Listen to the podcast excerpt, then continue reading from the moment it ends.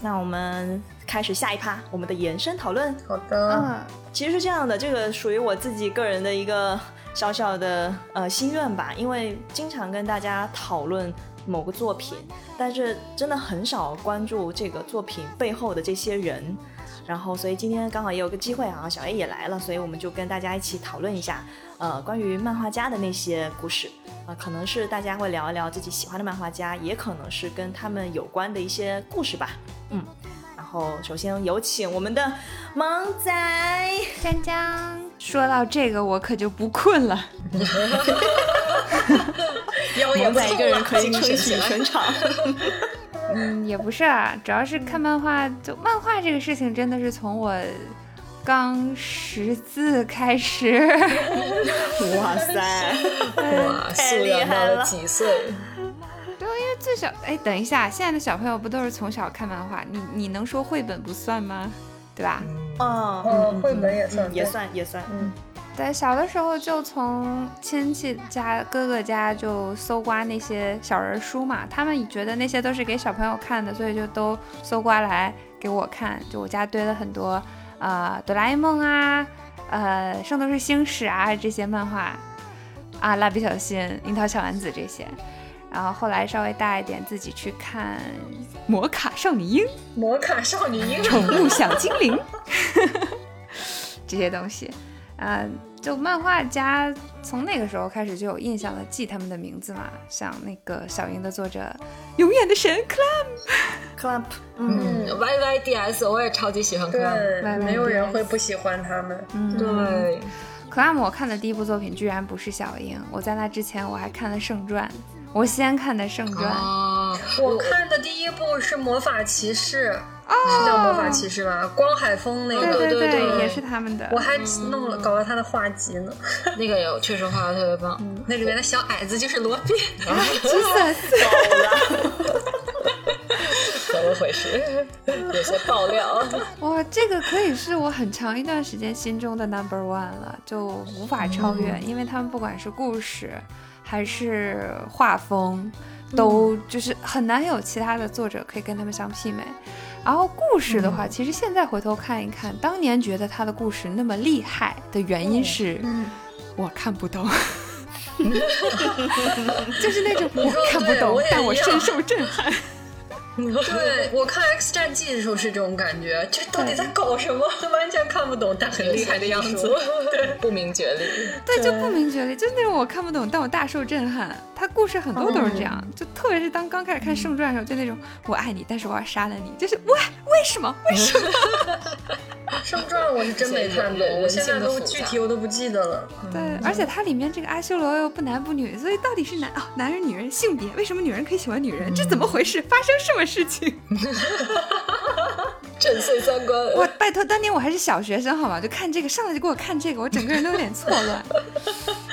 对，看小樱的时候不也是吗？Clamp 对于这个性别的模糊，还有就是各种各样的人都可以相爱，真的是让我觉得震惊。就那时候我好像记得是我上初一的时候看的吧，看的那个小樱，然后我就看到，哎，怎么他们两个女孩子之间好像，然后那边又是哎，那两个男孩子之间也好像，然后再过一会儿，哎，不对，老师和学生之间，嗯，你说的这些知。道的太多了。我看小樱的时候，我只看到觉得为什么哥哥和雪兔，嗯、是叫雪兔吧？，对是的。为什么哥哥和雪兔这么好，而且雪兔也这么好，而且雪兔对小樱也这么好，而且他们三个人住在一起就像一家人一样好。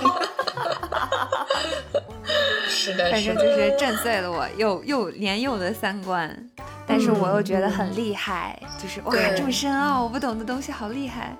再加上人人都公认的 Clam 的那个画风就是华丽，超华丽，我们一度称之为工笔画，太好看了，特别细节，画风特别华丽，然后人物很美型，极端的美型。然后就被他养的口味比较刁吧，所以就是一度就是沉浸在了这种华丽的风格里，所以就在少女漫画里泡了一圈，直到我遇到犬夜叉。哎，嗯，一到犬夜叉以后，我就开始抛弃了对画风的这种偏见嘛，就开始口味比较杂一些。所以，呃，高桥留美子就犬夜叉的作者，高桥留美子的作品我都看了一圈，从比较黑暗的人鱼之森，到他早期的那种欢乐向的福星福星小子还在之前呢，哦，后来才有乱马。然后，当然犬夜叉也是动画、漫画全部都看完了，看了好几遍。但是他现在最新出来的这个夜叉姬，就是就是他们的富二代，不不，叉二代的故事就没有再看了，就有点、有点拉垮。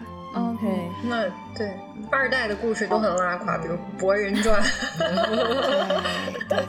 是的，但是当年沉迷沉迷那个少女漫画的时候，也有几个给我印象特别深刻的少女漫画家，就是多年之后回来再看、再看、嗯或者再回忆他们的作品的情节，也觉得嗯不错，就经得起推敲的那种。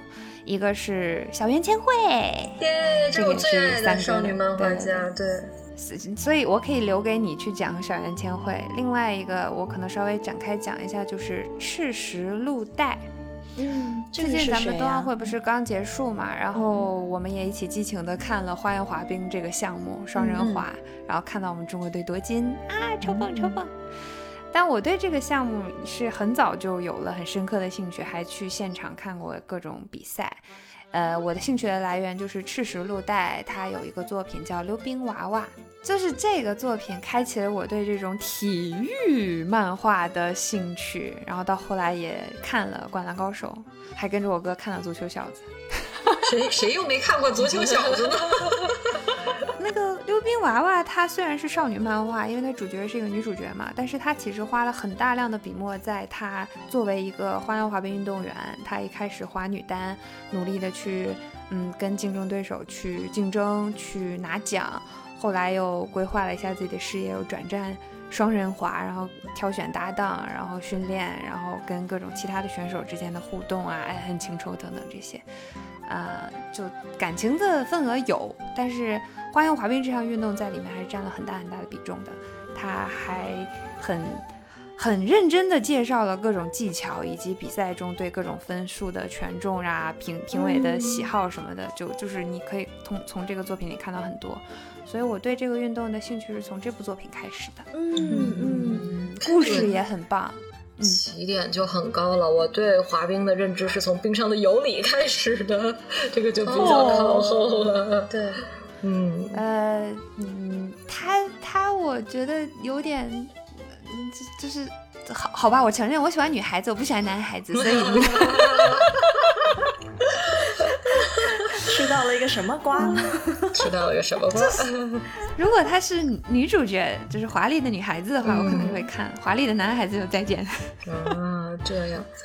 但但我刚刚查了一下，这本书好像确实在就是《溜冰娃娃》，我有听说过，但我就记记得是一个比较早的作品。对对对，呃，很老了。然后是的，然后当他我看了一下他画风，还是算是比较古早的那种那种方式，然后作画的这个风格跟我们现在的呃也不太一样，但是他确实是有，就是大家有留言说有有讲非常详细的这种规则类的，是很多人的就是花样滑冰入门科普都是由他而起的，嗯，确实是一个嗯非常优秀的作品。但已经不推荐大家补了。一个是很难找资源，另外一个是很好不容易找到的资源也是那种特别烂的扫描版，就你都可以看到，就是它印刷的时候墨渗墨了，所以 你扫描这一页，其实你可以看到背面那一页的各种内容。嗯，就有点早。有爱观瞻，对，已经变成了时代的眼泪，哭时代的。眼泪，有一部作品叫《替身天使》，我就稍微说一下这个名字吧。如果有同好的话，请来跟我激情互动。具体讲什么就不说了。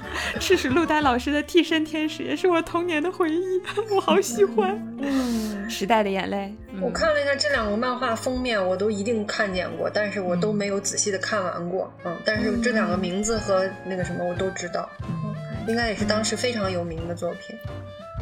对，就就是不是那种无脑甜甜的恋爱脑的那种少女漫画，它还是有一些就是剧情甚至是悬疑类的东西在里面。天哪，好惭愧哦！当时我应该正在看中村有菜的系列无脑的甜甜的恋爱漫画。啊，那一系列我也都看了，什么满月天使，什么什么对不对对对劳真德，对对对对对。擅长画那个华丽华丽、布灵布灵大眼睛的那位作者是不是 他所有女主角都长得一个样子，但就是好看。还有脊柱办法？啊，对，急救社更更加无脑甜甜了，但是还是很快乐。那个橘子橘子男孩，橘子男孩那个作者。还有那个呃，是橘子男孩吗？好像好像是，还有一个叫什么来？哎呀，完了，年代太过久远，真的是历史的眼泪，我都现在想不起来那个动漫的嗯、呃标题叫什么，就记得里面的人物都都好美哦，那个帅哥好帅，那刘海我也想留这样的刘海。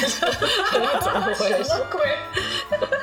反正这都是历史的眼泪了。后来其实也看了那个什么什么漫画一百，什么北京卡通，也有关注过一些作者，但是因为嗯国内的这个漫画确实比较曲折，所以有有一阵子不关注就找不到他们的作品了，然后后来也渐渐的淡忘了，还挺遗憾的。难得追到现在的就是夏达，最近还在追他的《不天歌》，非常好看。嗯对我听的萌仔其实是严叔在 呃《妖言惑众》里面有推荐的这一部，我也在加入我的这个阅读清单了。嗯嗯，讲什么的呀？古装的吧？讲修修仙的告辞。罗宾告辞了。不要着急告辞，真的，的你看一眼，你看一眼，求求你看一眼好吗？也你不要这么快就那个被劝退。魔道祖师不也修仙吗？我不也看了挺开对心的。，哎，对对对是修仙吗？我的天，也可以是也可以，嗯也可以是修仙。就仙侠奇幻那一套嘛对吧你能接受仙剑，你就能接受不天哥，快去看。啊，好的，好的，好的，好的。嗯嗯嗯，对，嗯，就是罗宾可能没有这就没有从最早关注过夏达，其就是夏达还是一个非常厉害的漫画家，就是在我们上初中的时候看北京卡通那个年代，他就已经在北京卡通上连载了啊。然后你可以明显的看到这些年他画风的进步，然后越来越精致，越来越好看。对他本人也是一个美女漫画家啊，。我觉得真的是应该好好补补课，我 损失了太多了。嗯 你现在新作品先补完再说吧，快去看不天歌。快去看。你刚才还给我布置了长乐，啊，长乐先看长乐好吧，长乐优先，然后再去看布天哥。好的，有好的些心里面顺序默默的等我，等我先把《一人之下》补完。你大概还有四百多话。开始了。但我还是要实名的夸奖一下罗宾，他还是唯一一个看完了《白香》的人。耶白香，终于有的白香的 part 了吗？对，因为现在在说漫画家嘛，而且要聊和漫画家有关的作品。我们之前是看过一个日剧叫重版出来，然后我也是把这个日剧安利给了狗子团的大家，然后嗯反馈很不错，纷纷表示很好。对，基地对哭哭。这这个这个小 A 一定要补一下。好，我现在正白香看不看无所谓，重版出来。哎白哎 哎，哎哎哎，三哥。你这样是要引起民愤的，米卡萨。我跟萌仔在聊的时候，他还问我说重版出来跟白香，他说他有点难以取舍。我说我现在复习了白香之后，白香在我心目中的地位已经直逼我的四大名著了。天 已经哪，超越了这么厉害，非常。高的地位，所以讲的是个谁怎么样的故事呢？这这两部，一个是重版出来是一个呃真人剧，嗯，也是漫画改编的我。小田切让啊，对，然后白没错，哎呀，小小天气太帅了。你为什么但是？我觉得有他在我可以看，可以。没错，而且我跟你讲，小田切让在里面真的是每一集他的衬衫都那么的好看，然后我就天呐，这个男人简直帅出了另外一个另外一个层次了。他以前的扮相其实还是比较。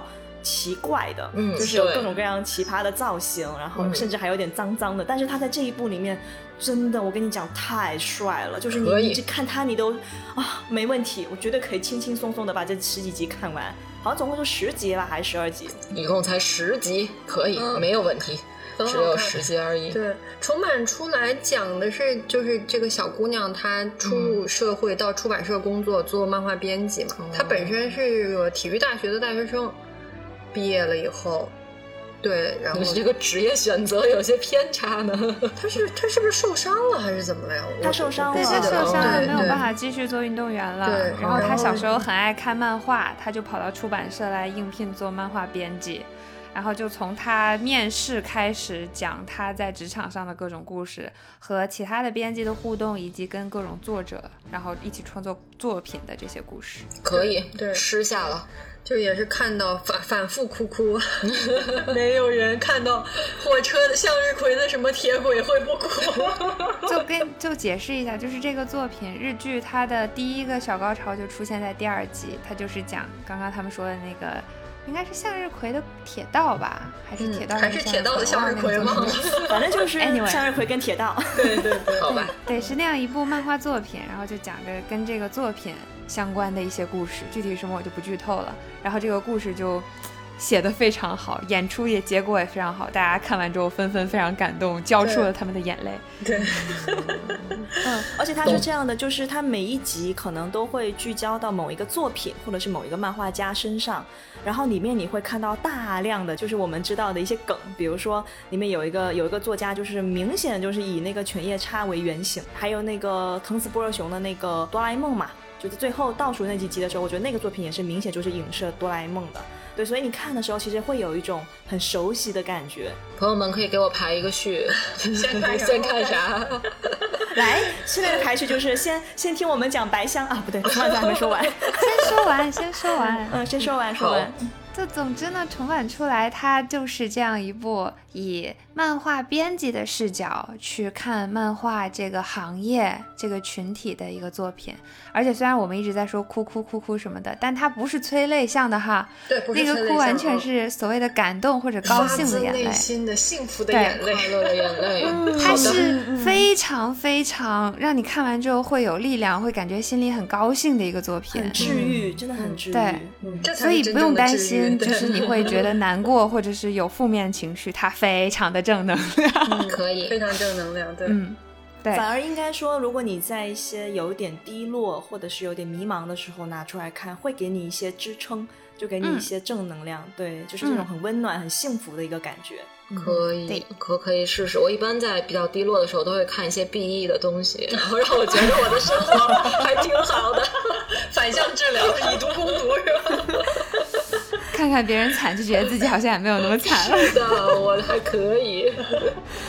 在这点，其实我是想跟你握手的，但是重版出来也很好啊。这个真的非常好。这个是重版出来的 part，然后《白香》它是一部动画片，一共是二十四集，分上下两季。呃，然后女主角是动画公司的执行，你可以把这个执行工作连就理解成主催，就是它是催进度的，然后就整个这个项目它的主催，它从一开始什么故事编剧，然后催到原画，催到什么进进进什么电脑里，然后开始上色，然后开始合成，然后配音，全流程它都有跟这样一个角色，所以就通过这个角色，从动画公司的角度给你展示了一个动画是怎么做出来的，嗯，然后还有就是这个从业者、这个行业的各种人，形形色色的这些这种群像作品。就女主角她其实就是串穿穿针引线的那根线，然后她其实真正展现的是里面的很多人。嗯，重版出来它会就是更紧凑一些吧，然后。呃，白香它可能线埋的会更散一些，就是你前面看它会更慢热一些，就嗯，他开始上班了啊，他遇到了这个问题，然后他啊解决了问题啊，又来了新问题，他同事怎么这么不靠谱，这工作怎么这么不靠谱 啊，这些人怎么这么惨？但他真的就是渐入佳境，你到后来你就会把这些线索都串起来，然后把他们每个人的经历串起来，而且有一些名场景、名台词出现以后，他就瞬间升华了。兴奋 起来了，激动起来！我激动起来我先给我让我先给小 A 讲一下，就是他本身一开始先上来讲的是五个女孩子，她们是一个小城市的同同学，嗯。就她们一个学校的，然后她们搞了一个社团，就是她们都喜欢漫画，嗯。然后就立志说将来呃动画说将来我们去做的去到大城市工作，如果我们五个能合作一个作品，或者说将来在一个呃公司上班什么的，就一些美好的心愿嘛。嗯，对。然后我这个白箱我没看完，但是截止到我看的部分，就是他们之间的那个羁绊其实挺就是挺挺触动人的，就是。尤其是就那个萌仔要说那个名场面，你说吧。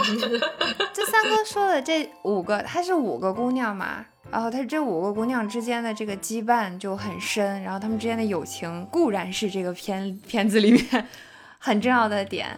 他们五个人分别做的是不同的工作，其中。呃，有一个红头发的姑娘，完了，我真的忘了她叫啥。你说我是不是应该查她的名字？应该就叫小香吧，我记得就叫小香吧。嗯嗯嗯，稍等一下，我先插入一下，为什么我们这么喜欢这个作品，但是我们依然记不清楚名字呢？因为真的太多了，群像群像作品了。这个这个剧中人物多到什么程度？就是你看前面两集的时候，你基本上只能通过头发的颜色来分辨每个人。这个小红，这个小绿。好吧，群像群像是这样的，真的是群像。对，嗯，好，梦佳你继续。就真的小叫静香，板木静香。静香，那个静香她是声优，她想成为声优，所以之前他们在社团里，她也是主要做配音那个。后来她进城打工，然后你也知道，在日本做声优很辛苦嘛，你可能要去声优学校学习很长时间，也接不到活，同时你就得去打各种工，去餐馆打工，去便利店打工，去游乐园打工，去养活自己。啊，所以他这条线是最漫长的。其他的小伙伴，像做编剧的、做原画就是画画的、做那个动画制作、三 D 模型的那几个人，包括女主角，对，包括女主角，她是做执行的，就是把大家串起来给大家打杂。他们都已经就在自己的既定的道路上已经有一定的成成就的时候，就像女主她已经开始监制一部动画。然后那个画画的那个姑娘慧妈，她已经开始做作画监督，就是已经可以调别人画的画了。嗯，然后那个呃做 CG 的那个姑娘，她也是在一个做轮胎的公司做了很久的轮胎之后，也也下定决心辞职，然后开始正式的进入动画行业，开始做动画相关的这种模型了。嗯，然后那个做剧本的呃想想做编剧的姑娘，也跟着一个正经的编剧。然后拜人家为师，然后开始就是试着已经开始写桥段了。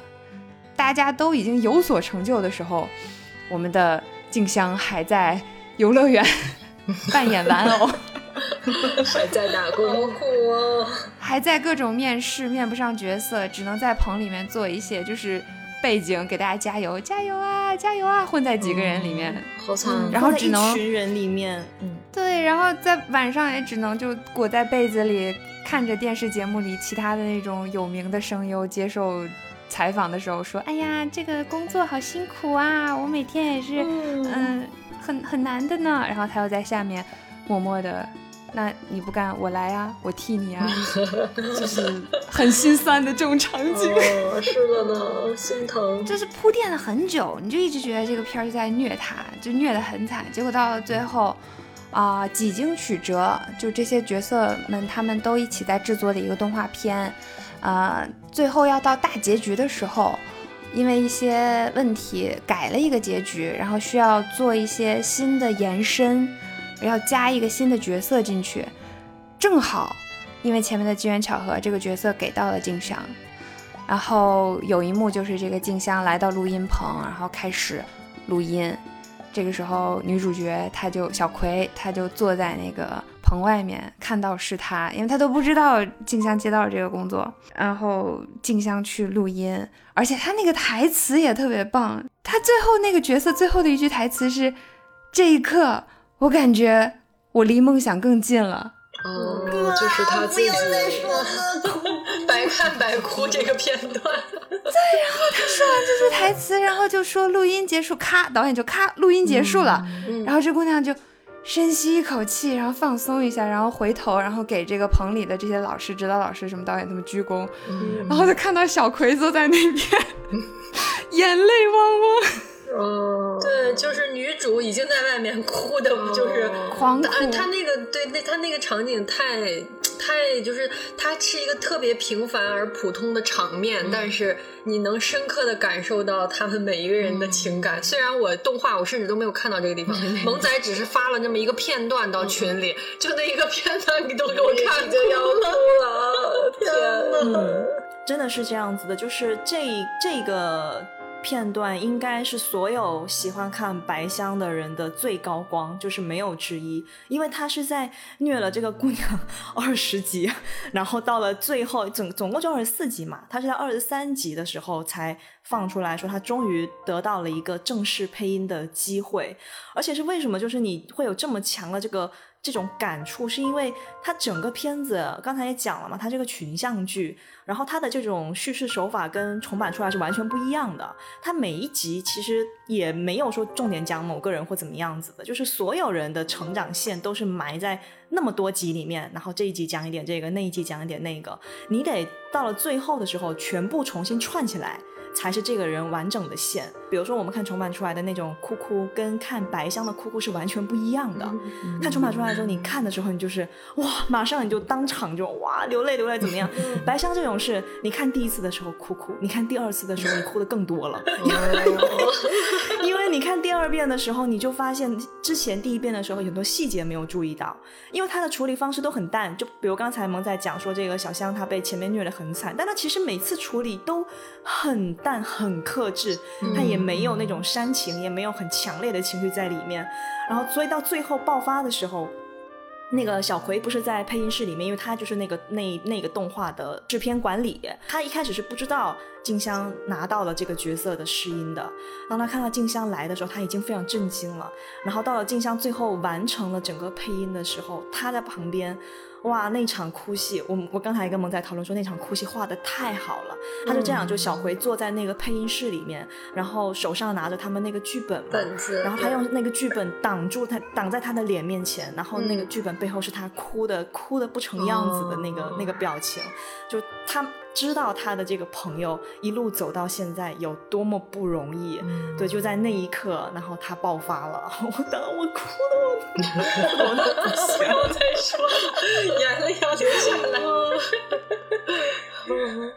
汪的一声哭出来，真的是汪的一声哭出来，就是作画，就是这个动画在展现这个场面的时候，那个作画就是封神，嗯，就他那个眼睛里那个泪光咵一闪。然后他包括哭的时候，那个鼻头那个红红红红的那个感觉，就哦，还有他那个嘴，那个嘴的那个嘴唇的那个感觉，哦，我的天呐。然后小，但是静香她自己本人反而没有什么太大的反应，你就只是看到他认认真真的完成了他的工作，然后看到小葵会哭，他也只是很欣慰的笑了笑。就是那种本人没什么感觉，但是你朋友已经哭成狗的那种状态。嗯，然后你知道这一幕后面还有连接的一个延伸，就是呃，另外一个朋友叫惠麻，他是原画嘛，他就负责画这个画面。这个流程是先配音，然后拿着这个声优的配音，再根据根据他的嘴型什么的再去画原画。所以当时惠麻在听到这个场景，就听到这一段是那个。呃，静香配音的时候，他直接就把这一段画面要过来了，说这段我申请我来画。然后他晚上一个人在自己那个画画那个格子里，一边听静香的这段配音，反复听，然后一边拼命的擦眼泪，然后一边在画，就有这么一个镜头，然后没有任何台词，你就看到那个姑娘趴在桌上，然后耳机里听着这段声音，然后一直反复重复，然后就在那里哭，但是她手里笔也没有停，就在那画。嗯，情感一些高级的设计，高级了。说几个点吧，说几个我们最喜欢的点吧，孟佳。嗯，点的话就是一定程度的真实和美化吧。就白桑这个作品比较适合初入职场的人看。他会给你展现一些职场上的真实，就比方说他工作是不讲道理的，有的时候就是会你勤勤恳恳干了半天，就是因为一些莫名其妙的原因就突然推翻重来，你同事做烂的活就会砸在你的头上，你就要给他收拾烂摊子。莫名其妙的这两个人关系不好吵起来了，你也要去调停，就是要干很多你想象之外的事情，也会有各种意外，还会有一些不负责任的监督，然后跑路，你得把它关起来。真的 有些违法行为，因为他们的那个工期其实都非常的赶，然后一环套一环，每一个环节都不能出问题的嘛。然后里头就是有一个负责监督那个演出部分的一个叫做胡子大仙的一个人，他他就是日常就是很不爱工作，不工作那肯定没钱赚嘛，可能是因为生计所迫嘛，然后被迫接下了这份工作之后，就日常策划逃跑，就是会挖地洞啊，然后钻水管呐、我然后真是哪个人？我要看看他他叫什么，他长什么样子。嗯，他就叫胡子大仙，但是不知道他的本名叫什么。对，你看了就知道了。你看看到他那瞬间，你立刻就知道是哦，他。好吧。对对对对对，然后里面还会出现，还会出现，比如说像那个 EVA 的那个安野秀明，还有以金阿尼为原型的工作室，还有很多很多很多这个日本整个动画界很有名的一些人，对，这个都是可以在里面挖的，哇，大非常大量的细节。可以，梗也很多。就一个是业界的梗，一个是职场上的真实吧。嗯然后，但它的真实还也其实也包括了一定程度的美化还有理想，毕竟它是一个动画，所以还是要给人留一定的想象的空间，还有一定的希望和梦想。嗯嗯，但是又因为他选的这个特殊的行业是动画嘛，然后你会有一种，这些人可能真实的状态也会是这样的。比方说，他们会在开会的时候，突然的领导就一副要起飞的样子，做了一个奇怪的动作，说 “take off”，然后这些编辑就会通过藏起这些什么画手的自行车车座之类的这种方式来防止他逃跑，督促他干活之类的。就很有趣，你就觉得可能它真实的版本也会是这么可爱。然后我想补充一点，就是白香是非常优秀的群像剧，它里面的每一个人，他用这种大量的细节去串起来嘛，所以你其实每个人能够挖的东西很多很多。当然，他们有个共同点啊，就大家都特别中二，搞笑可以，这个设定可以。啊！每一个人，每一个人，真的，你看到最后会发现，不管他前面多不靠谱，然后甚至还有一些讨厌，但你到最后大结局的时候，还是会有那种。啊，这帮人真的好可爱，好可爱，就那种感觉，嗯然后就觉得做做动画可能是这个世界上最幸福的工作。所以说我为什么没有去做动画？好，把它呃放在我的排名第一，第一第一要补。哇，真的吗？太棒了呢！是的，你卖出去了，卖出去了。但他也是慢热型的，所以你要加油啊！相信我，我眼光这么高，小 A 毕竟是猎人读者，有什么看不有什么去的？去的？连草稿都能看，还可以脑补。嗯，我觉得白山我们可以后面再单单开一期慢慢聊吧。我真的真的是觉得这个东西根本聊不完，也聊不够。可以，你等我看完。对，等小 A 看完，我们再请小 A 来一期，然后我米卡萨休假一期。你别休假，你跟着看啊！给我去补，快去补白香！头补，天哪！我要 冲到快小羊快乐屋，然后给他的电视上投屏，然后把他摁在沙发上。电视锁上。所所以所以米卡萨是为什么不能就是没看下去？我我来了解一下。这要讲漫画审美的事情吗？哦可以啊题材题材问题。对，可以可以，那等会一会儿一会儿嗯到后面你讲一下这一段啊。现在先由米卡萨来跟我们说一下他喜欢的漫画家。嗯，漫画家，刚才萌仔不是给我留了一个小圆签会嘛？嗯，就是嗯，罗宾出了这道题以后，我仔细的思考了一下，就是从小看过的漫画肯定还是日漫多一些嘛。但是你突然说到漫画家的话，其实我觉得我并没有特别的去了解过他们。然后我看的这些漫画也不像富坚老贼这么有话题性，就就并不太关注他在干嘛，就反正漫画看就完了。好像觉得漫画和作家对我来说还挺割裂的。然后，嗯，后来就是你要真说是说哪些。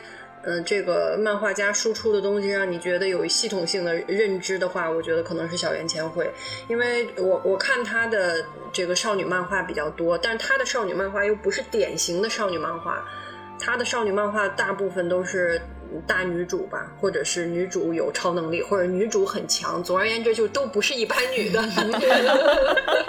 总而言之都是女强人。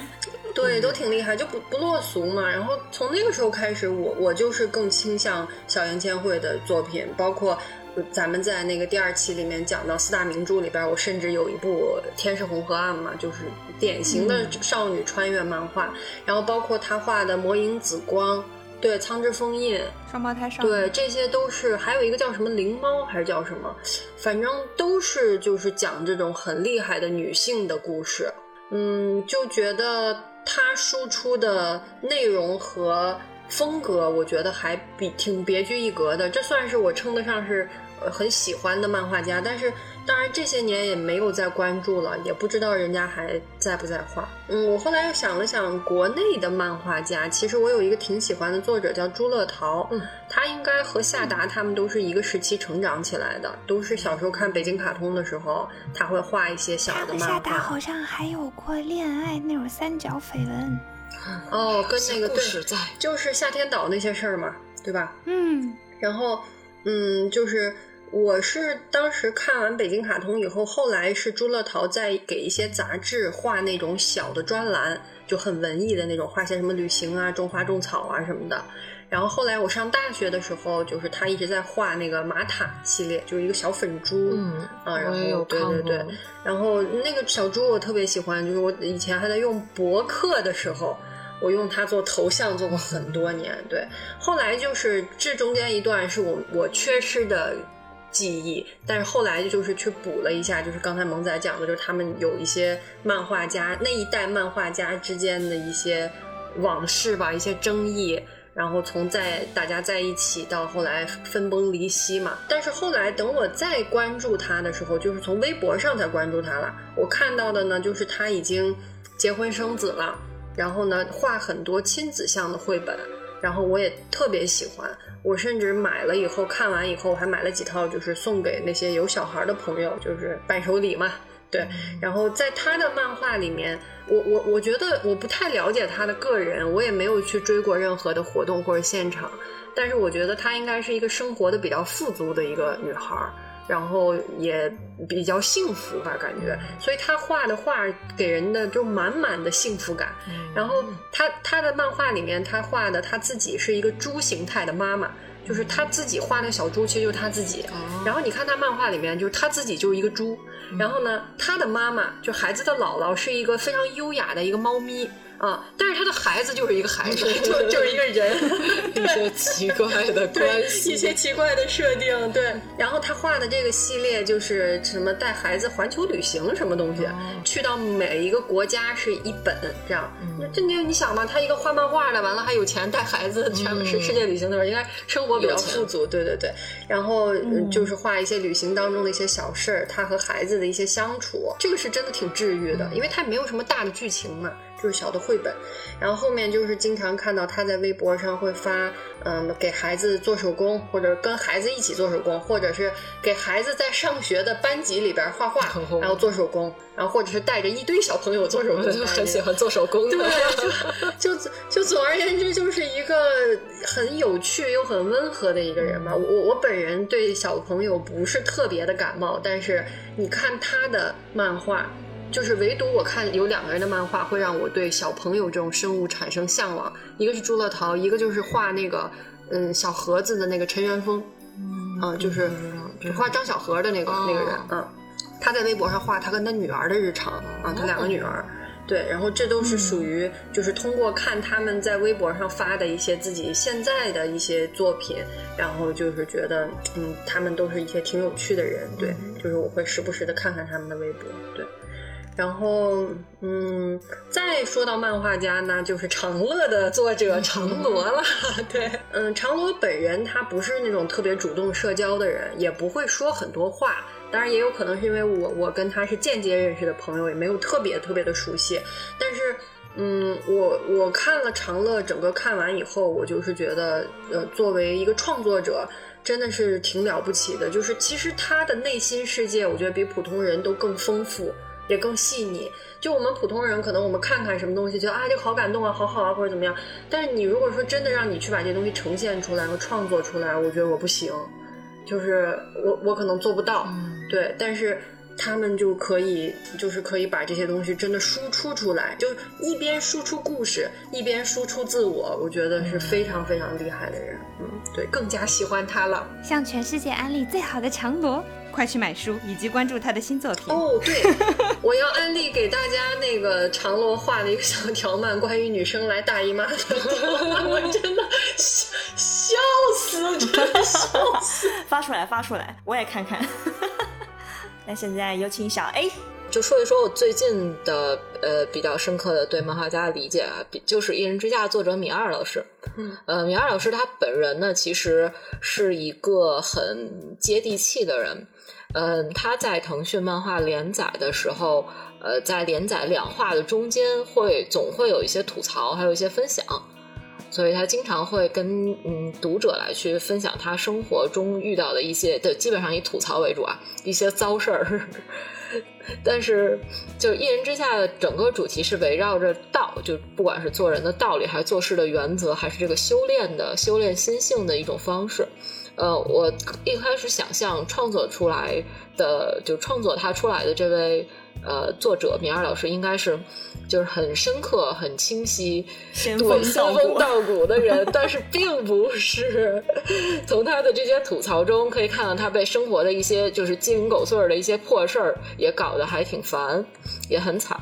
所以说，感觉是就虽然他想的思考的很清晰，但他遇到这种柴米油盐也，他也就是个普通人，跟我们一样，也都是苟且，呃，很烟火，嗯，感觉他就是能进能退，然后状态还不错，也是一个很就是有有有意思、有味道的一位老师。我在看到小 A 写的这段的时候，我就心想，我当时看《一人之下》的时候，我想象中的米尔老师就是。可以看见他绝对是平常被生活虐得很惨的那种类型，也对，是的，因为不然他不会有这么这么精准、这么清晰的见地，你懂吗？要么就是他自己被虐得很惨，要么就是他亲眼见证过他身边的人被虐得很惨，能，也可能是有 both。可能。那接下来我们来聊一下，就是呃大家的漫画审美吧，因为其实我们呃在座的四位都是看漫画有些年头了，呃，但是在漫长的过程当中，嗯，不管是杂食派的小 A 和那个萌仔，还是说对一些题材比较有偏好的我跟三哥，其实大家都会有一些自己的审美倾向。对，所以我觉得特别好奇啊，我特别想知道大家大家都都喜欢看什么样子的，什么样的东西你喜欢，什么样的东西你会觉得，哎呀，雷剧不要打咩？对。那现在就先先让小 A 来吧，小 A 先上好。的，嗯，那我来给大家介绍一下。总的来说呢，总基调是还是一些带有虚构文学的色彩的底蕴作品比较能吸引我。比如说有一些科幻啊、奇幻啊、魔幻啊、修仙啊 这一背景的作品比较能吸引我。呃，然后具体的题材上就是冒险类，然后这种大家扭打在一起类、动作类，然后悬疑都可以。呃，我是会就是比较优先的去看就少年向、青年向的居多。呃，女性向还有这种比较朴朴实的恋爱生活类的，我其实非看的非常少。我一生中只看过两部这种非耽美的女性向作品。能问问是啥吗？嗯，第一部是《好想告诉你，好想急死你》。哦，我看过。嗯这这部确实是他这部我也看过。太累了，看得我特别的累，就就因为它剧情进展巨缓慢，心理描写特别、特别细腻。嗯，对，还有一个是、什么来着？想，完了，我开始担心白香了。但是励志类，但是白香我觉得比较偏就励志少女生活成长类的励志类，这个没有问题。是的，是的，比如我之前看 蛇出类《社畜类》，这个都可以。另外一部我我给忘了，我只能想想，看看怎么能说不重要。不重要。然后还有一个恐怖向的，我其实完全不敢看，主要是因为胆子小，呃就完全不敢看，所以就就这两类不太行，其他的都还可以。我我发现我会有就是有几个呃特别着重的点会戳到我，一个就是。有 BE 是一个 BE，加分项。一个加分项。呃，后来后来我仔细思考了一下，我这么喜欢 BE 的原因。呃，当然我喜欢 BE 的起源是来源于之前在我们就是妙屋的作品里面有有有说过，当时聊《仙剑》的时候，嗯，让我回想起来了我的这个呃只爱源 BE 的源头，就是因为《仙剑》的结局是一个不完美的结局。对对，太逼了。嗯。是的，呃，就是如果是一个 happy ending，它我我会觉得它太完美，就离生活太远，让我不相信。我觉得它是完全虚构的，它跟我没有关系，它也不会安慰到我，也不会呃给我一些嗯正向的激励，就比较少。呃，我我觉得痛苦是深刻的，快乐是模糊的。就快乐来说是比较模糊，能让我记铭记更多的还是就是遗憾多于快乐，能让我对怎么说呢？借鉴一下这些痛苦，以对我未来的生活和这个走的道路上有些警醒。后来我就呃剖析了我自己，就感觉我不太喜欢呃 happy ending 的一个原因。嗯，这这这句话说的太高级了，就是痛苦是深刻的，快乐是模糊的。看到大家在这一句话后面 建议建议默写 五百遍的评论，我好喜欢模糊的快乐，大家糊成一片，糊成一片，开心到模糊。是的，但是我能理解，就是一些非常痛苦的剧情会给你的冲击感和印象会更深，而且你会你会你会经常想起来的也是这些东西。是的，是的。是的对，没错，没错。大家还记得小小年纪就看了《剑心追忆篇》吗？太失望了。嗯，这也是我非常满意的一部作品。哭了，再哭，那是我的四大名著呢。但是因为太难受了，并没有讲，没有太难受，并没有讲，难受上了，难受上了。对，这个是一个点。然后接下来会有几类专门题材的设定很戳我。第一个就是，呃，像宅男一样，我喜欢校园制服青春，就是只要 只要这个剧情设定是匍匐在青春日常校园生活中的奇妙异常事件。呃，这种设定特别戳我点，基本上每一部我都会看。比如像之前比较早的《凉宫春日》，比如《全金属狂潮》，全金属，比如说是古早神作《全金属狂潮》，特别棒，萌仔的特别棒，动力可能面，师生，萌仔师生，完完完完，但是我最爱的还是 Tessa，我在动森里一直穿着 Tessa 的衣服。D Tessa 是什么？呃，《全职狂潮》里面的一个一个女配角吧，我我也很喜欢她。OK OK OK，哦，超级可爱。然后还有一个就是非常古早一个一个作品叫《推理之判》，我知道，不知道大家有没有听说过？也是听过听过，好像还有游戏吧？不太清楚，我看的还是漫画，画风精美。对，而且剧情也非常非常优秀。对，是。还有比如我每天每年夏天都会重新看一遍的《夏日大作战》。我很喜欢这部作品，对，完完了，全是知识盲区，我和罗宾有闭麦。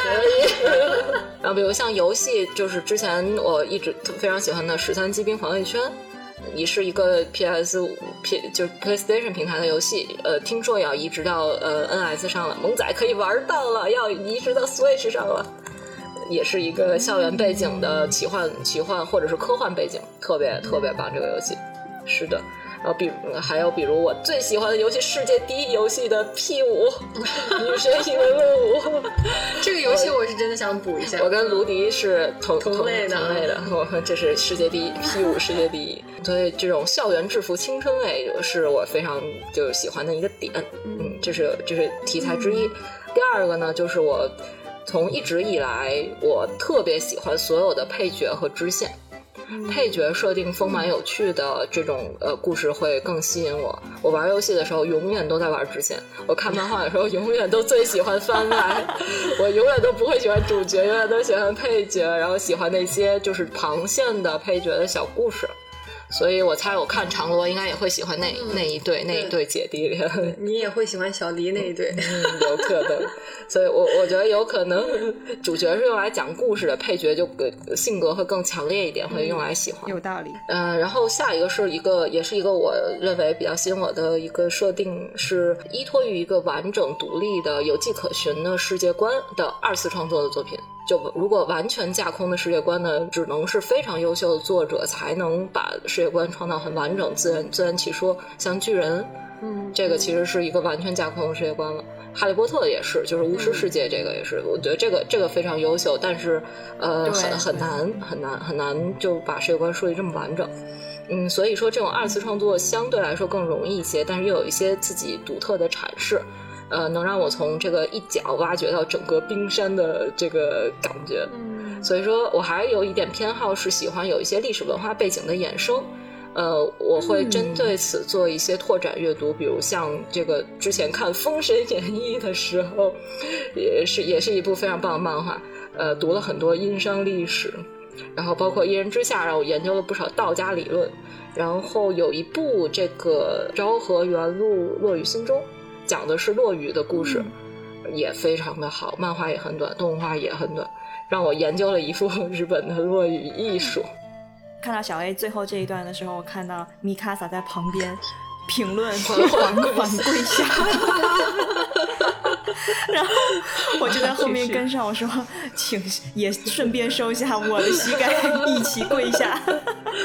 真的是，真的是，我也是总结了一下，因为之前就刚开始罗宾给这个题的时候，我还在想我。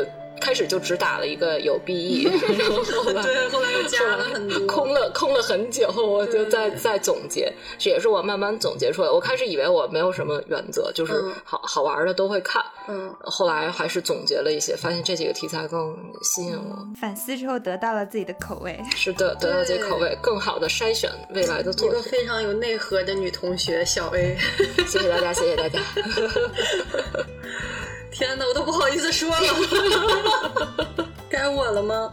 嗯，该你了。OK，对不起还跪着呢，起来起来，站起来，三个我起来讲，站起来讲，站着讲。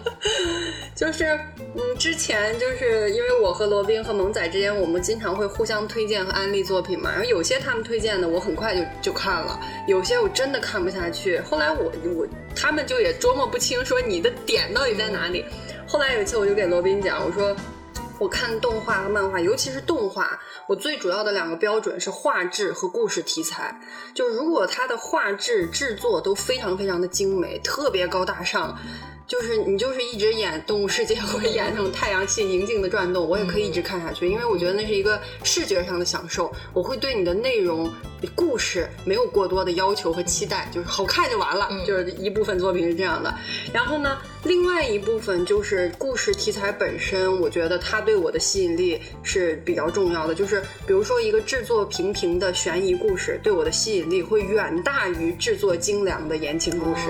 嗯，对。所以悬疑类是。对，心头就是悬疑科幻，肯定是我的心头好。对，对，这个不限于动漫，就包括其他的电影、电视剧也是一样的，就是题题材类型可能会是我最关注的一个东西。然后就是它的画就好不好看，嗯，就好看的话，我就会我就会看下去。然后我刚才在底下又补了两行，就我喜欢的类型，一部分就是天赋异禀的男同学，比如说。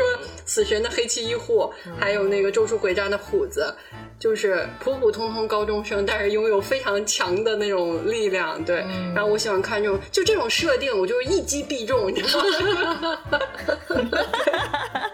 所以天赋异禀的男同学不包括那种一开始平平无奇是个吊车尾，像鸣人这种啊，不行不行不行不行，我得上来就高上来就高光，不能一开始是一个小垃圾，后面对，所以为什么火影我没有看下去？我就实在觉得他成长太磨叽了，就是 对我就喜欢这种天赋异禀的男同学，对，然后或者我就喜欢实力超群的无脑帅哥，比如说海贼里边的索隆。先无脑嘛，第二个要帅。对，然后还有就像五条悟这种角色吧，就是绝对实力，然后本人又比较玩世不恭或者有点不着调这种的。对，我会喜欢看这种角色啊。然后我刚才又反思了一下，你说，嗯，就是更加女性向的作品或者更细腻的，我也有非常喜欢的，但是就可能题材就非常。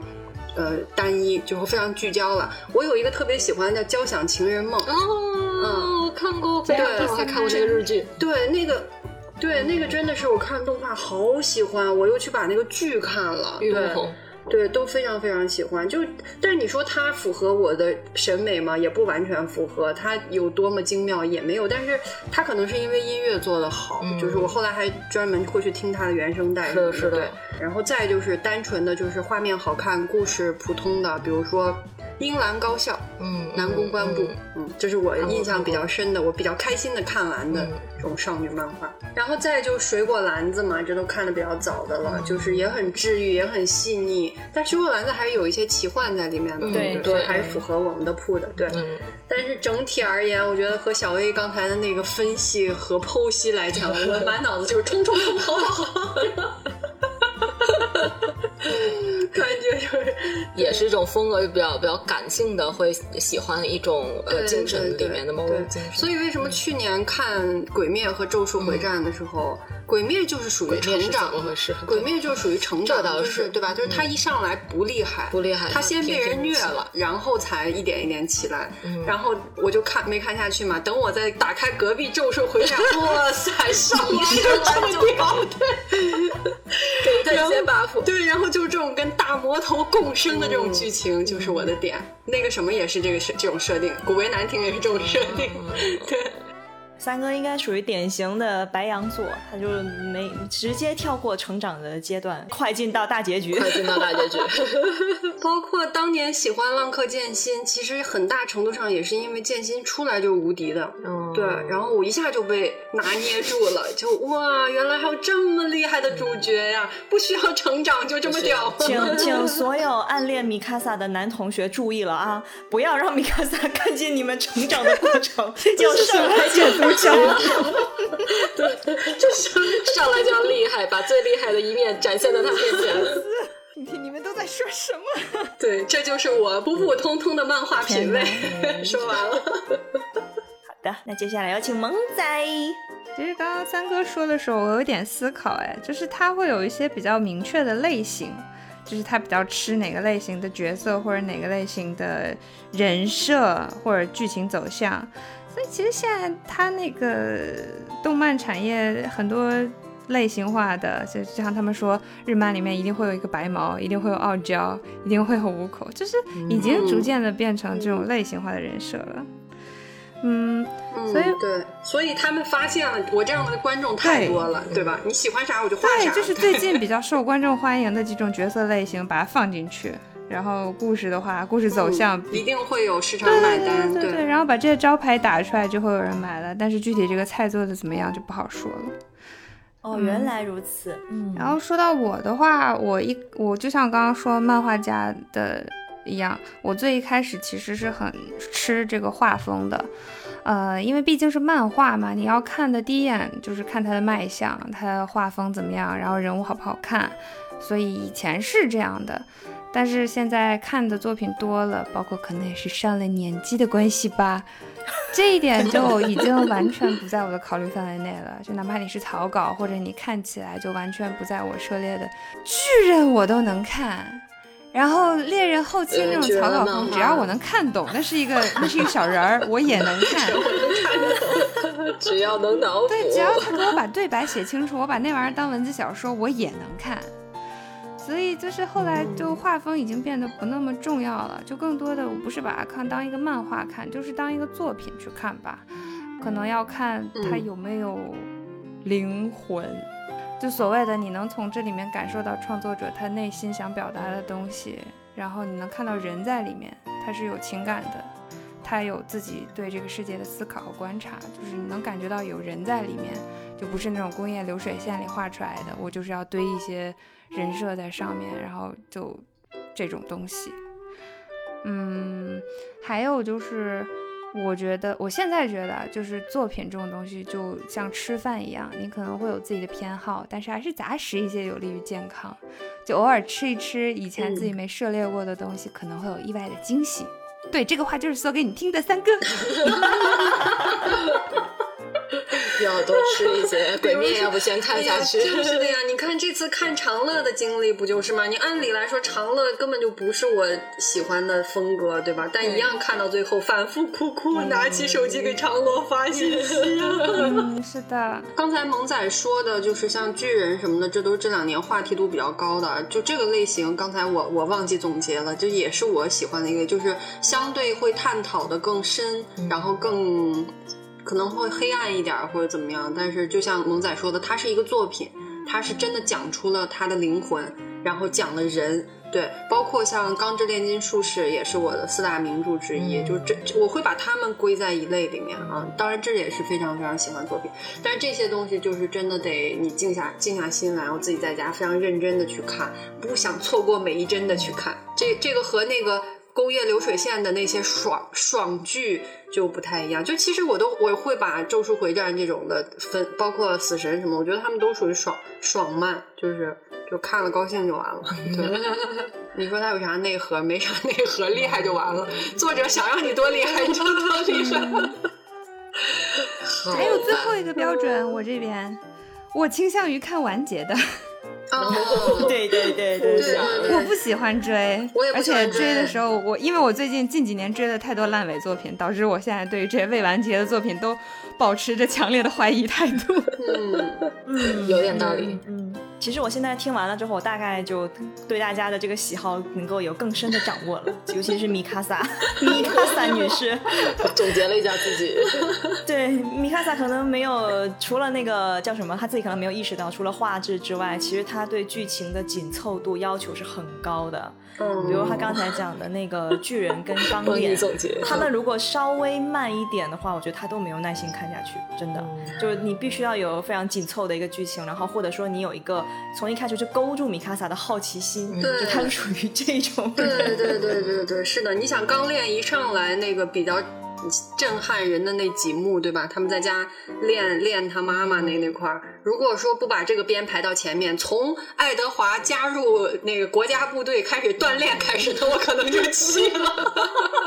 就不想看养成，对，不想看养成。对对，所以总而言之，米卡萨就是我们之前在《爱很美味》里面那个谁王菊总结出来的那一类观众，就你前三集就得给我抓住了，七分钟，呃七分七分钟正好前三集看罗小，黑七分钟。嗯，哎，对我还要说一个，就是你们看过红小豆吗？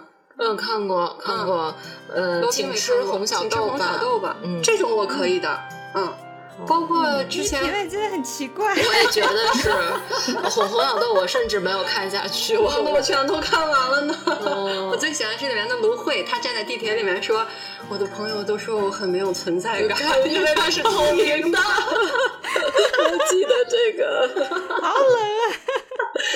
嗯，对，这种我是可以的，很奇怪的，很奇怪一奇怪的些，飘移不定的品味。嗯，奇特审美，那那接下来我来让我来加入三哥的这个肤浅二人组，我也来归类。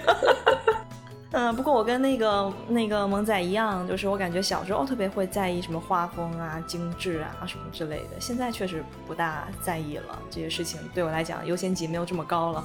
然后我仔细思考了一下，对我原来也跟小 A 走了一个相同的路径，就觉得哎好像有趣就就可以看嘛。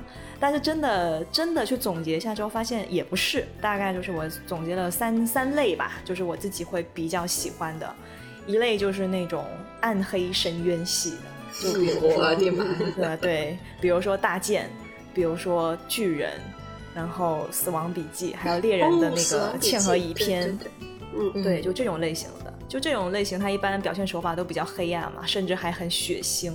然后主角团就是日常就美强惨，然后结局也啊非常的不完美。然后对，然后甚至说有些画面一上来就那个风格、那个氛围就是很压抑的。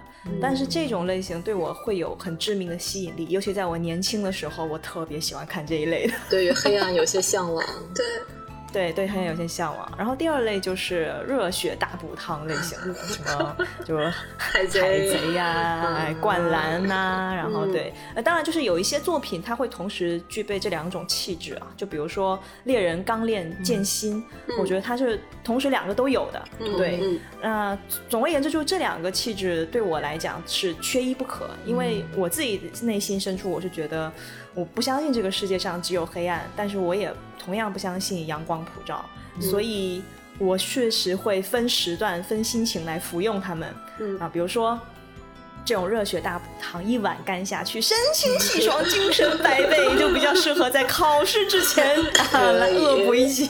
鼓励一下，对 我以前经常在考试之前就熬夜复习的时候，会在中间中途休息的时候看两集《海贼王》。哦，嗯，然后那种暗黑系的话，就是我会慢慢嚼，嗯反复嚼，然后一边在这个深渊里面坠落，一边享受这种感觉。就你们谁都不要拉我，我现在就要在里面待着。对，嗯，然后他们就会共同组成我精神世界的阴面和阳面嘛，就缺一不可，我觉得是平衡的。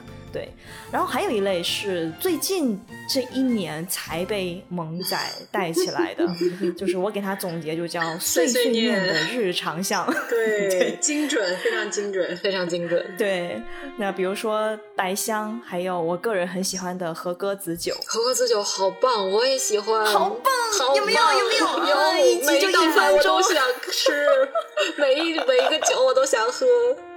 没错，没错。然后他他每次在那边吃吃喝喝的时候，我就想，我现在也想出门 找一家店坐下来。是这样的，是的，是的。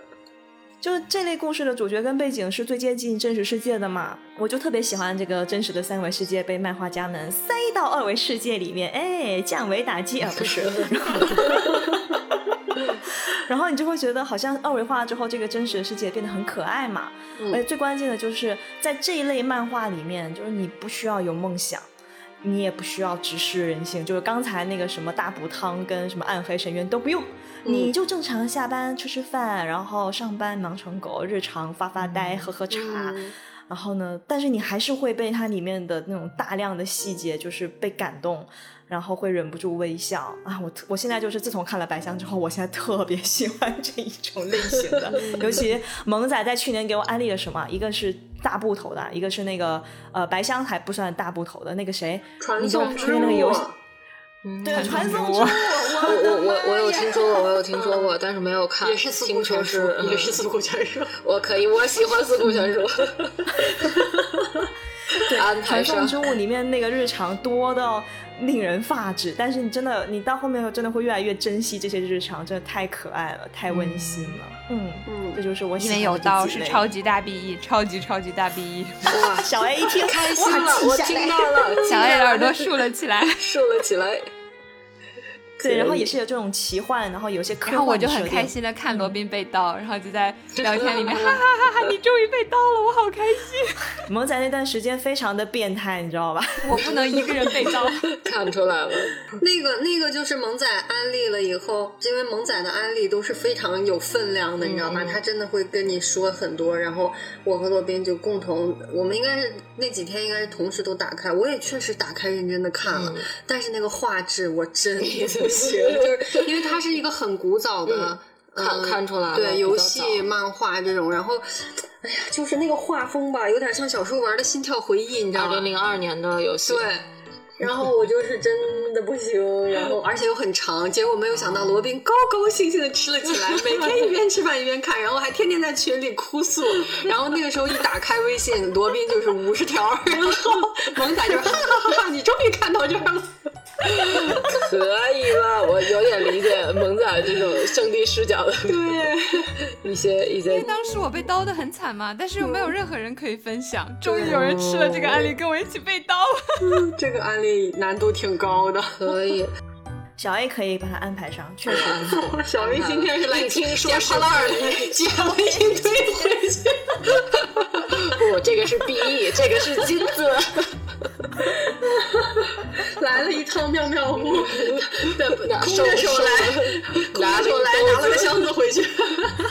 小 A 今天不仅被榨干，还拎了一堆东西回去。对，强行笑话，你直接在 B 站上面看剧情就行了。我发给你。发发给你，发我们可以。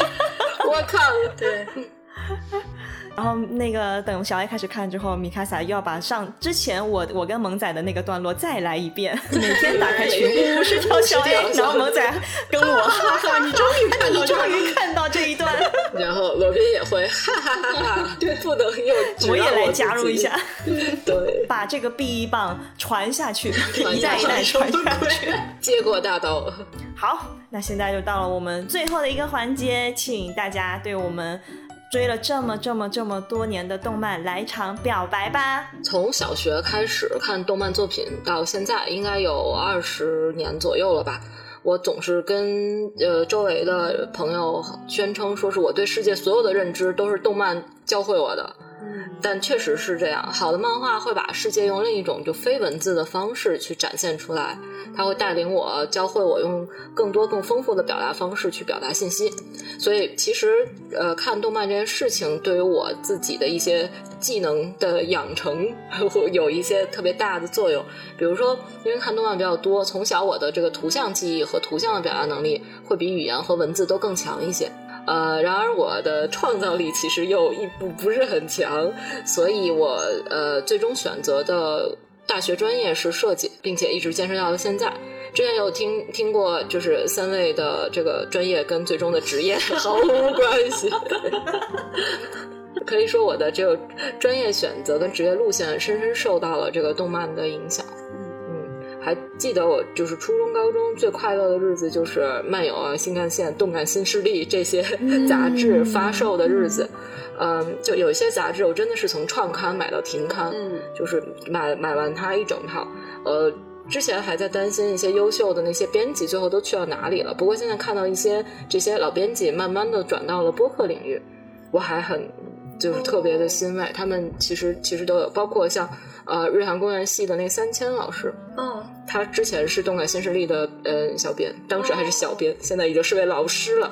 但现在很多很多老编辑都有慢慢转到这个，因为播客这个新的这种呃媒体形式，最近几年还是呃传播量还比较大的，所以大家可以挖掘一下。嗯，所以最后我的表白就是，我会持续的爱动漫作品，也爱动漫作品给我们带来的这些二次元的世界。嗯。嗯，鼓掌，呱唧呱唧。最后，请让我讲出我的呼吁。我希望能把《钢之炼金术师》列入小学教材。为啥？我觉得我特别想我，我觉得就首先他讲的那个道理，这这一趴其实可以放在四大名著里面讲。就他讲的道理很简单，一些交换的原则，这这些其实是可以让小朋友从小就很容易理解，并且能知道的一些价值观。但是练妈妈是不是有点过于恐怖了？但是，但我觉得这。不要练吗？这是这是一个失败的例子嘛。就是如果你不不注重等的话，你可能就会犯出一些错误。而且人体本身是不能就是神圣不可侵犯的，而且有很多价值观的东西在。我觉得真的特别适合作为一个小学的，可能会一些删减吧。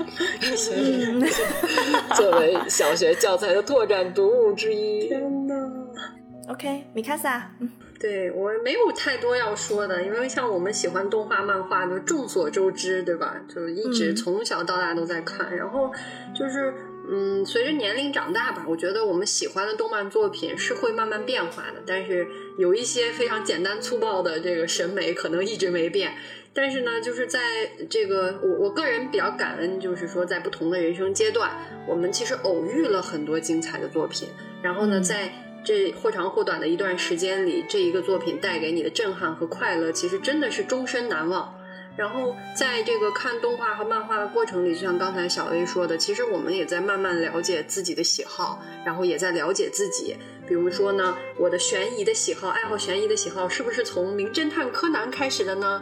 我非常非常的爱看这些，就是甚至是现在看犯罪题材的。我曾经有一段时间会把，就是基本上市面上犯罪题材的美剧啊、英剧啊什么，几乎没有我没看过的。对我就非常喜欢看这个东西。那我觉得可能，那我小时候看的最早的犯罪题材是什么？就是名侦探柯南呀，起了一些奇怪的追根溯源。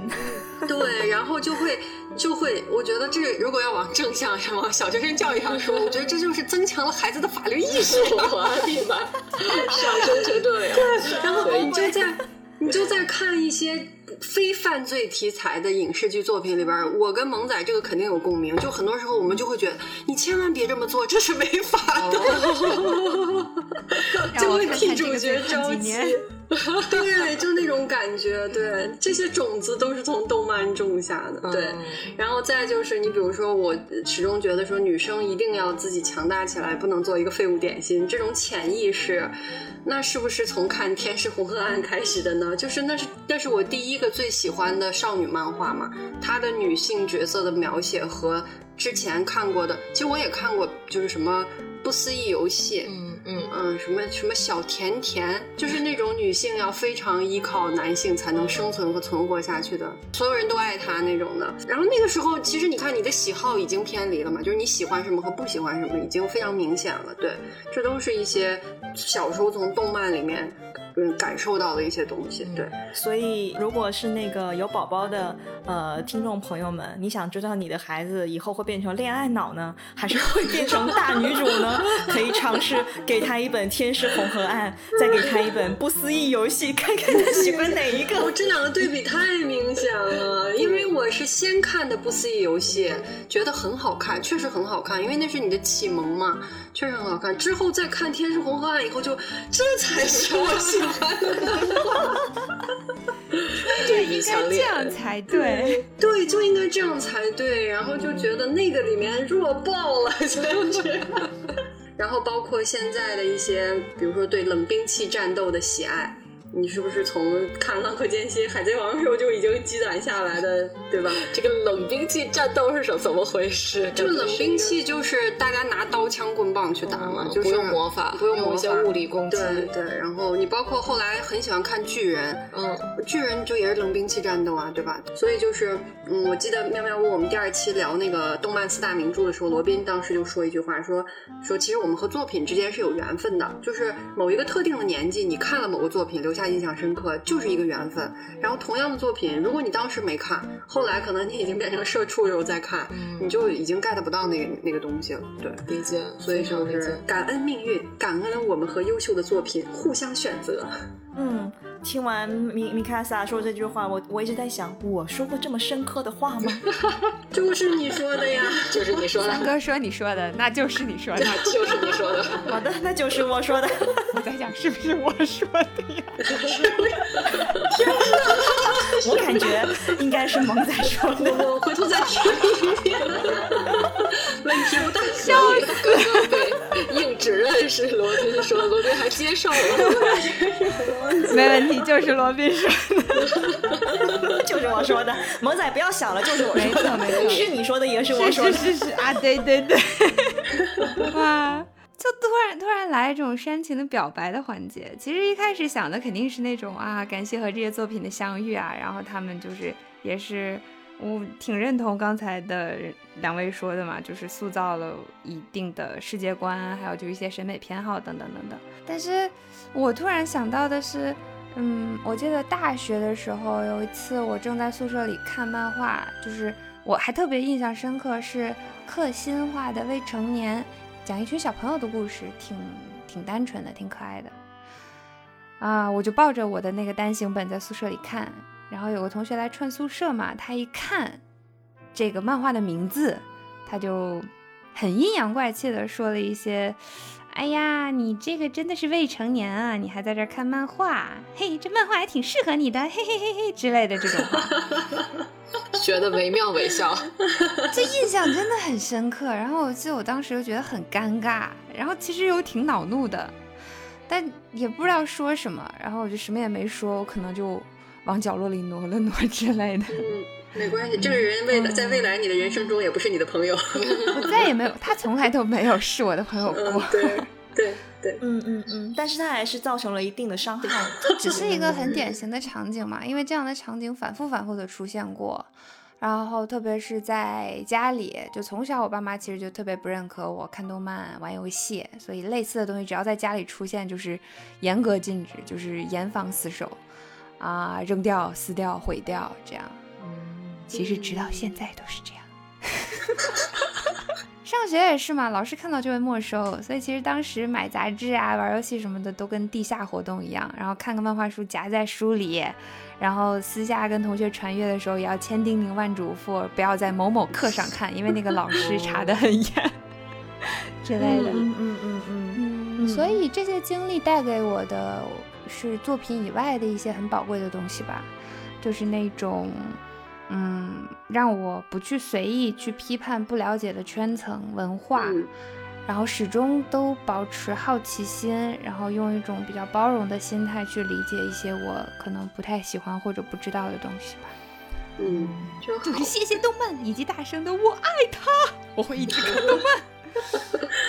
哎呀，萌仔刚才说这个，我真的挺有感触的。我我小时候也是看漫画，我妈就一直说：“哎呀，你看你看漫画，包括看科幻，她都会认为说这是你不成熟的表现，你就喜欢这些虚构的东西。”嗯然后，但是后来长大一些了以后，我跟我妈就是很认真的交流过，就是包括现在她会很懂很懂我，然后也会很支持我看科幻啊、看漫画什么。我觉得那是。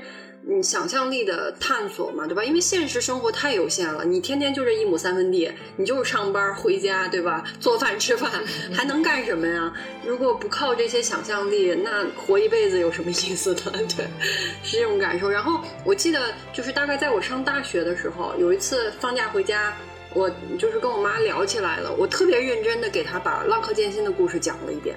就是给他讲这个人物是什么人物，设定了什么设定，最后这个人经历了什么，以及最后他怎么前面误杀了自己的这个未婚妻，他的未婚妻是为什么成为他未婚妻，大家多么的苦难，然后最后他得了肺结核死了。这 个我把这些事情全都给他讲了一遍以后，我妈的反应是。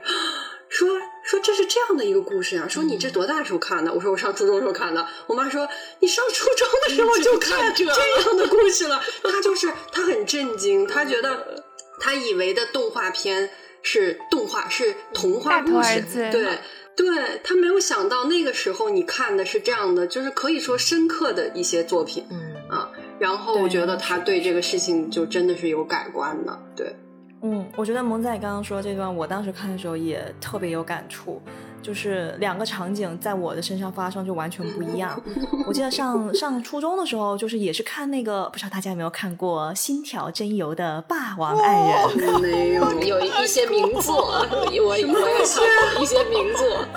快，三哥，快查一查，什么东西？爱人，震震撼你。因为他当时在那个杂志上连载，好像叫《心动》一本漫画杂志。我是因为买那个杂志看到的，并不是因为我想看它。这个漫画在我们那个班级里面出现了人。传人现象，你懂吧？就比如说我最开始的时候有另外一个朋友在，一个同学在看，然后他看的时候，我就溜到他后面，我说：“哇，你看这么色色的东西啊，你也要加入？”然后我也加入，我也要加入。对，然后当我在偷偷看的时候，也是有旁边同学，哎，你在看什么？哇，我也看一下，什么东西？我也这是可以播的一些启蒙。对，就是。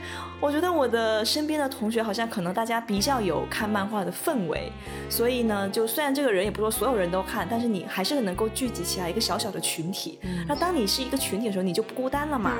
你就觉得你们这些人，嗯，别人欣赏不来，就会觉得哦，他们欣赏不了，你懂吧？就这种感觉。然后，对，然后关于父母那边的话，其实我妈妈对我看动画片这个事情跟米卡萨妈妈是一样的观念。但是区别在于，就是我有一个非常中二的爸爸，让爸爸看一下《咒术回战》和《鬼灭之刃》，看看他喜欢哪个，看看他喜欢哪个。我跟你们讲，我跟你们讲，我爸中二到什么程度，你知道吗？就是有有一段时间，他跟着他跟我一起看《灌篮高手》，然后有一天我回去的时候，我就看到我爸特别不高兴。我说你咋了？他说。樱木为什么要剪那个寸头？太难看了。对，然后他就在那不高兴。然后他他也会看一些，比如说《浪客剑心》是他的最爱，他特别喜欢剑心。有品味。对，然后他他还喜欢看甲贺忍法帖。我的天哪！高级了，高级了。所以就是因为有爸爸作证嘛，然后他还会给我买买漫画，给我买了什么恐怖恐怖宠物店，哦，那个也好看，那个好好看。所以就是当其他长辈来跟你讲说你是小小屁孩，天天看这个，然后看了几几百遍了还在看，但我觉得没关系啊，我我我跟我爸是一条战线，你就我爸也看，觉得怎样？哎，对我爸也看。那最后我来表白一下吧，就是为什么今天想出这个问题，其实也是因为跟白香有很大的关系，是因为我觉得，嗯，我在知乎上面看到有一个人就评论白香嘛，说白香是一个做给所有喜欢动漫的人的情书，对，所以嗯，他真的就是一个像表白一样的一个状态，所以我今天也把这道题抛出来给大家，然后呢。嗯，我自己的感触就是，呃，其实从小到大我自己喜欢的东西特别多，然后可能都是一些浅浅的涉猎，嗯，但是这当中应该会有一个最喜欢的吧，所以我就也问自己一个问题嘛，说，假如此刻地球文明暴露了坐标，打击即将到来，而我只能选择携带一样兴趣爱好，跑落到小宇宙度过余生，我会带什么呢？然后想了想，嗯，就是动漫，对。就是从特别小五六岁的时候，爸爸把《狮子王》的录像带插到录影机里面，然后听到非洲草原上那一声原始的呼唤开始，我们也听到了，听到了，听到了，两只耳朵都听到了，听到了。对，就是从那个时候开始喜欢上动画这个载体，对，然后到后面就开始接触，比如说像《灌篮高手》呀，然后什么，还有初中时期看的一些羞答答的少女漫画，哎，比如刚才讲的那些 羞答答少女漫画。对，然后一直到现在，人人到中年，口味越来越重，眼光越来越挑，但唯一不变的就是，嗯，动漫依然是陪我度过最多最多时间的伙伴。然后我跟小爱一样，我觉得我小小的世界观就是在看动漫的过程当中逐渐成型的。就就比如说那个灌篮会教会我热爱嘛，然后海贼告诉我伙伴是那些值得我们付出生命的人，然后剑心又告诉我人应该为信念而活，巨人又告诉我这个世界上有比活着更重要的事情，然后猎人又让我相信这个世界之外还有别的世界。就总而言之，就是所有这些东西都是动漫在一点一点。震碎我的三观，然后又重塑我的三观，然后又震碎，然后又重塑，就反复反复。所以最后我要说，嗯，感谢爸爸妈妈把我生在了这个年代，然后一些感谢祖国繁荣富强，让优秀作品唾手可得。最后感谢所有的漫画家，感谢所有这个行业的这个从业人员们，对。对，就因为有你们，我才可以看到这么多优秀有趣的作品，然后能够才能在面对这个世界的时候永远中二，永远勇敢善良。以上，耶，上价值了，我都已经在给你构思这一幕的 BGM 应该放什么，给他一些英雄之争在后面，对，英雄之争可以，唱起来了。可以可以可以，唱了起来。嗯，好的，以上就是本期节目啦。然后呃，希望可以看到大家的激情评论，然后我们每一条都会去跟大家互动的哟。嗯。然后我是狮子座的 Robin，我是射手座的萌仔，我是白羊座的米卡萨，我是第一粉头座小 A。嗯，再次感谢小 A 来录节目，然后以后要经常来哟，可以。对，我感觉以后聊动漫的话题都可以拉上叫我，对，叫我叫我。OK，好，那就这样大家再见，再见。这四期节目你就自己剪吧。